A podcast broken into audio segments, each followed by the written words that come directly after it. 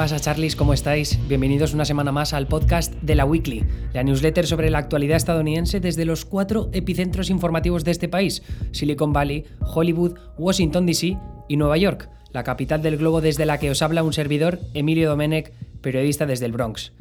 ¿Qué tal estáis? Aquí en Estados Unidos las cosas, como ya sabréis, están un poco complicadas tras un fin de semana de disturbios y manifestaciones a lo largo y ancho del país. ¿Por qué? La muerte de George Floyd bajo custodia policial la semana pasada. Eh, imagino que habréis visto las imágenes, pero si no, os las describo. Un hombre fue detenido después de que supuestamente mm, eh, usara, no, sé si era un billete o un cheque de 20 dólares falso. Eh, en una tienda le acusaron de que había sido falso, llegó la policía, le detuvieron y en el proceso de la detención llega un punto en el que, según los policías, el hombre se resiste al arresto, algo que no se comprueba en los vídeos que se han difundido hasta el momento, y llega un punto que hasta tres agentes lo inmovilizan en el suelo con las rodillas. Tres agentes, tres personas con las rodillas lo sostienen y lo bloquean en el suelo, lo inmovilizan, perdón. Uno de ellos le inmoviliza con la rodilla puesta en el cuello, Razón por la cual George Floyd empieza a decir no puedo respirar, no puedo respirar, por favor no puedo respirar. Esa inmovilización se prolonga durante lo que parece que son entre 7 y 9 minutos y llega un punto en el que Floyd directamente no reacciona, está inconsciente. Luego llega una ambulancia, se lo llevan y lo declaran muerto en el hospital. Una nueva tragedia infame a manos de la policía en Estados Unidos, un problema del que hablaré más en profundidad en el vídeo que estoy preparando para Neutral, que se publicará este jueves, es un vídeo en el que tengo que trabajar mucho y que quiero que estén todos los datos bien, porque el tema de la violencia policial es un problema muy gordo en Estados Unidos, pero también muy complejo. Entonces ya digo que creo que necesito tenerlo todo bien contrastado para luego presentároslo y que saquéis vosotros vuestras propias conclusiones. Pero eso el jueves. A lo que quería llegar yo es a que este fin de semana protestas a raíz de la muerte de George Floyd que se juntan también con un momento pues eh, relevantísimo en la sociedad estadounidense porque acabamos de pasar mm, varios meses, lo que son dos meses de finales, desde finales de marzo hasta ahora de confinamiento, la desescalada solo ha empezado en las últimas dos, tres semanas, depende de a qué estados miremos. Entonces, no, no solo es que la gente esté bastante cansada de esperar en casa, sino que también se está produciendo una crisis económica al mismo tiempo. Ya más de 40 millones de personas en Estados Unidos han pedido prestaciones al desempleo en las últimas nueve semanas. Es una barbaridad. La cifra de desempleo, el ratio va a llegar, la tasa de desempleo va a superar el 20% cuando se publique el nuevo informe de trabajo ahora este mes de junio. Y por encima del 20% es algo que no se ve en Estados Unidos, vamos, varias generaciones. O sea, que es que va a ser mm, de locos los problemas que va a vivir este país a nivel económico, pero es algo que se va a ver mm, en Europa también, evidentemente en España, en Italia, en Francia, en Reino Unido. Eh, y la recuperación económica tampoco va a ser una cosa de V, una recuperación en forma de V, que es lo que decía mm, Trump y sus aliados dentro de la administración.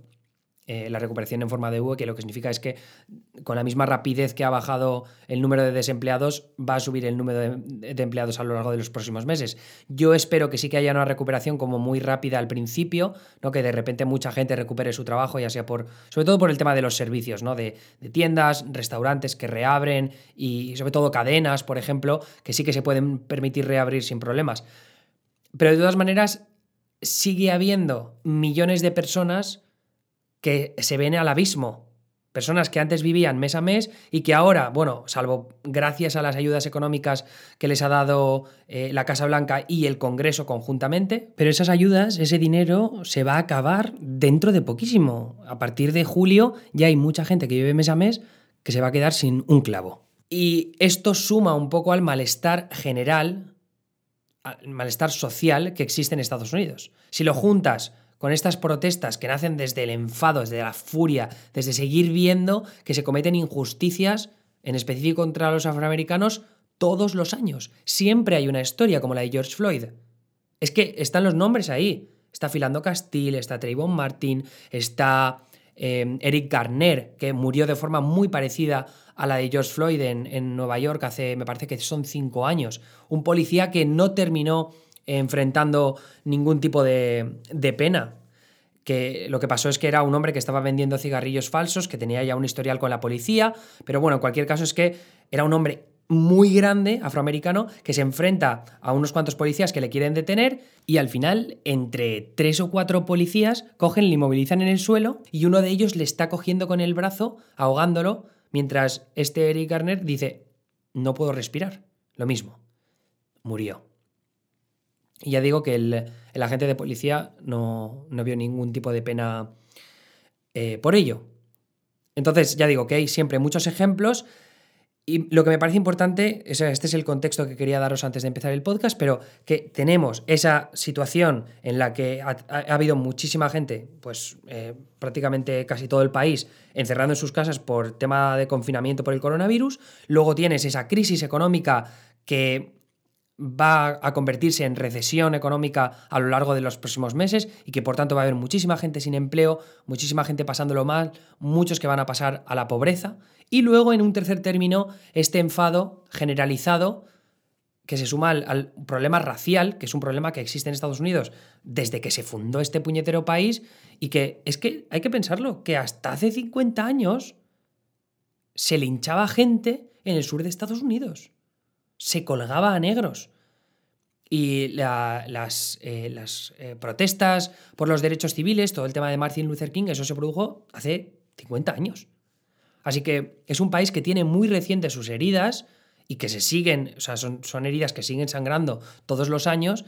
Así que al final ese cúmulo de, de circunstancias sociales, que también pues, se suma a la presidencia de Donald Trump, que es un, hombre, un, hombre que contrasta evidentemente mucho con Barack Obama, y esto hablo más a nivel de, de hablar sobre temas raciales, porque Trump es muy bestia con lo que dice y ha dicho comentarios xenófobos y comentarios que quizás racistas sea un poco heavy en lo que refiere a los afroamericanos, pero si, si, nos pusiéramos quisquillosos y habláramos de los comentarios de Trump de la misma forma de la, de la, que se hablan, de comentarios que pueden hacer candidatos demócratas, bueno, el racismo, la etiqueta de racista la tendría muy establecida Donald Trump. Pero no voy a valorar, valorar eso ahora. Lo que quiero que sepáis es que tengáis el contexto de, toda esta, de todas estas problemáticas, ¿no? Así que llegamos a ese punto en el que este fin de semana se empiezan a producir protestas y en Minneapolis, donde es especialmente donde la gente está cabreada, que es donde murió George Floyd, las protestas pues derivan también en otros altercados, enfrentamientos con la policía. La policía de Minneapolis, por cierto, que tiene un historial de brutalidad, de racismo, de discriminación muy grande. De hecho, el, jefe de policía actual se metió precisamente a la jefatura de policía para cambiar eh, ese historial que tenía el cuerpo de policía de Minneapolis. Algo que, pues, tras ver la muerte de George Floyd, parece que no ha conseguido demasiado después de tres años en el cargo. Pero vamos, que yo entiendo que debe ser súper complicado cambiar la cultura de un departamento de policía de una ciudad tan grande como la de Minneapolis, ¿no? Que ahora mismo no sabría deciros cuántas personas son en la zona metropolitana de la ciudad, pero vaya, por lo menos yo creo varios cientos de miles seguro, incluso más. Bueno, bien, eh, como digo, el enfrentamientos con la policía, luego también se produjeron saqueos, incendios provocados, hogueras en las calles, mm, pues eh, destrozos de, propiedad pública, de propiedad privada, tiendas. Esto al final lo que ha creado es una imagen ¿no? que tienes por un lado las protestas pacíficas por, las, por la muerte de, George Floyd, que hay muchas, muchísimas, cientos de miles de personas eh, a lo largo y ancho del país manifestándose de forma pacífica, pero luego también tienes estos saqueos que, se producen dentro del contexto económico este del que os hablaba, pero que no tiene por qué estar directamente relacionado con él. Hay mucha gente oportunista que se está aprovechando de la situación, del caos generado por estas protestas para robar. Y se ven los vídeos que he compartido a lo largo de estos días en Twitter o en Instagram, que ves gente como riéndose cuando se mete en, la, en, las tiendas a robar, a robar zapatillas además.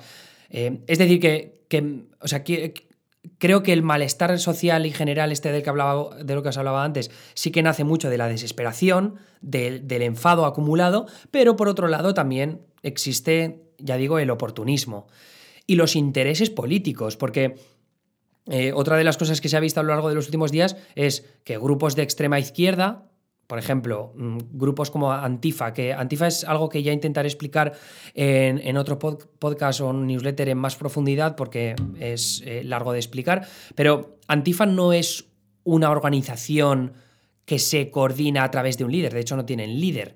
Eh, o sea, son, son grupos antifascistas a nivel local y a nivel estatal que quizás sí que se organicen entre sí cuando se mueven entre fronteras estatales, ¿no? Por ejemplo, si hay una manifestación en Portland contra fascistas, que como pasó el año pasado, pues llega gente de otros estados que se consideran parte de Antifa y contactan con los grupos locales y estatales para organizarse un poco mejor. Eso ocurre. ¿Vale?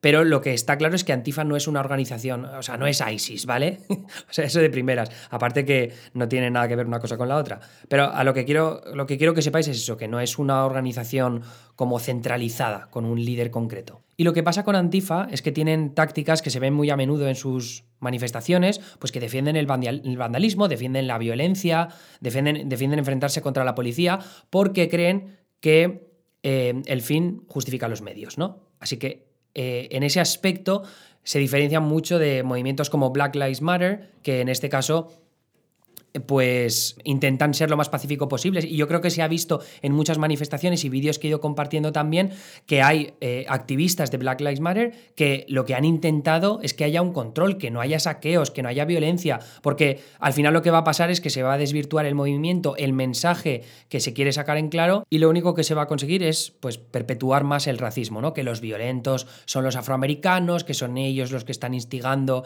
estas, eh, estos disturbios, estos altercados, los saqueos y demás.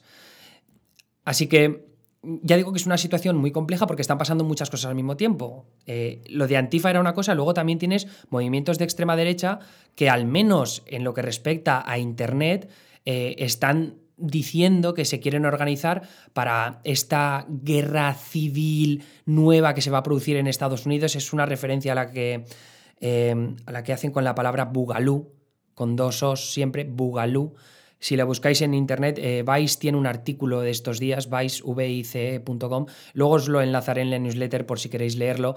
Pero hablan un poco de cómo movimientos de extrema derecha en lugares como 4chan o 8chan, pues están hablando de que, de que se están empezando a ver los primeros destellos de lo que puede ser una nueva guerra civil y que hay que estar preparados y armados hasta los dientes y todo esto, ¿no? Eh, no se sabe todavía cómo se están organizando concretamente, si están realmente instigando las, las protestas o si están, eh, por ejemplo, provocando los saqueos de alguna forma. Los, saqueos no se provocan, pero sí que puedes empezar un saqueo cargándote una puerta y dándole em, diciendo a la gente, oye, venid aquí que acabo de abrir esta puerta para que podáis saquear, ¿no? La decisión de entrar a saquear, evidentemente, es de cada persona de forma independiente, ¿no? Pero siempre puede haber una mecha que lo empiece todo. Así que lo que se ha visto mucho en estos días es decir, bueno, vale, pero ¿quién está encendiendo esta mecha? La mecha también en el sentido literal, ¿no? Porque este incendio provocado, ¿quién lo ha hecho? O esta piedra, ¿quién la ha lanzado? Esa, piedra, ¿quién la ha lanzado, por ejemplo, para que los policías de repente nos envistan? A eso es a lo que me refiero. Eh, así que hay preocupación, por un lado, ya digo, de que Antifa esté motivando esto porque ellos defienden el vandalismo y la violencia, luego que sea la extrema derecha porque les interesa que haya más eh, más caos y que por tanto pues, eh, se pueda retratar a los afroamericanos como los malos, porque hay mucho movimiento supremacista blanco de por medio. Y luego también tienes eh, que desde la izquierda o desde los movimientos que se están manifestando, como Black Lives Matter, que dicen es que la policía se está infiltrando en nuestras manifestaciones para desvirtuarlas y, para provocar violencia y que al final pues se pierda todo el sentido de o la razón por la que estamos protestando. Y desde fuera es muy difícil decidir qué es lo que está pasando de verdad, porque eh, como las manifestaciones se están produciendo a lo largo y ancho del país, tanto en ciudades pequeñas, ciudades de, de, varias decenas de miles de personas, o ciudades enormes como Nueva York, de varios millones de personas, claro, si tú empiezas a ver vídeos virales que dice la gente, no, es que es un policía infiltrado, es que no lo puedes saber. Es muy difícil, hay muchos periodistas en, todas estas ciudades, pero no pueden perseguir todos eh, los, los altercados que se producen. Así que al final lo que nos queda es decir, mira, estamos ante una situación muy compleja y no puedes decir que todo es monolítico, no puedes decir que todos los policías son malos, no puedes decir que todos los negros son malos, no puedes decir que todos los blancos que van a las manifestaciones son malos. Lo que te queda decir es que la situación es muy jodida que hay un caos generalizado en todo el país y que al final te tienes que quedar pues con lo bueno que puedas y con lo malo que haga falta para decir vamos a luchar por un mundo mejor. El problema es que este país está tan jodidamente dividido que todos estos problemas que se están produciendo ahora quizá lo que hagan es dividirlo más. Así que al final los que van a salir recompensados de todo esto son precisamente los grupos que os comentaba antes, ¿no? La extrema izquierda, porque pueden encontrar su revolución, la extrema derecha, porque pueden encontrar su guerra civil o su, su forma de encontrar ese supremacismo blanco a través de un país que se deshaga de los inmigrantes, de los negros y también los odian, que los suelen odiar. Luego la policía también interesada porque al final los que quedan mal retratados son los manifestantes y eso de alguna forma les da la razón porque ellos no son violentos, solo lo hacen de forma justificada porque ellos son así. Y ya, digo, es que es muy difícil. Es muy difícil analizar todo esto. Así que lo voy a dejar ahí. Em, he estado muy liado con compartiendo vídeos en Twitter y en Instagram, así que la newsletter de hoy no la voy a poder completar bien como querría. Este sábado la iba a hacer, pero ya digo que muy falto de tiempo. Así que si me disculpáis, lo voy a dejar aquí. Voy a compartir algunos enlaces que pueda y sobre todo Mm, leed mi cuenta de Twitter porque ahí están todos los vídeos del, fin de semana. Yo creo que he tuiteado poco más que no tenga que ver con eso. Así que ahí tendréis un listado bastante bueno. Mm, voy a ver si puedo hacer un momento de Twitter, porque creo que así se pueden recopilar todos, porque es que hacer un hilo de todos los vídeos me parecía contraproducente para contar esta historia. Así que eso voy a ponérmelo pendiente para mañana porque ya son las 4 de la, madrugada y tengo que dormir un poco antes de salir en la sexta. En fin, mm, gracias a todos por seguir ahí una semana más. Si queréis ser suscriptores premium de la weekly y recibir un podcast que voy a enviar especial este próximo jueves o viernes, pues ya sabéis que podéis hacerlo a través de la weekly.com. Son 5 euros al mes y incluye ese podcast especial. Y estoy esperando a ver si puedo incluir algo más Mm, si tenéis alguna recomendación o sugerencia, pues mi mail siempre está abierto, que es e.domenech18.gmail.com. Domenech termina en CH, por supuesto. Así que voy a seguir viendo que se cuece en las noticias. Esto ha sido todo por la weekly esta semana. Un abrazo, cuidaos, hasta luego.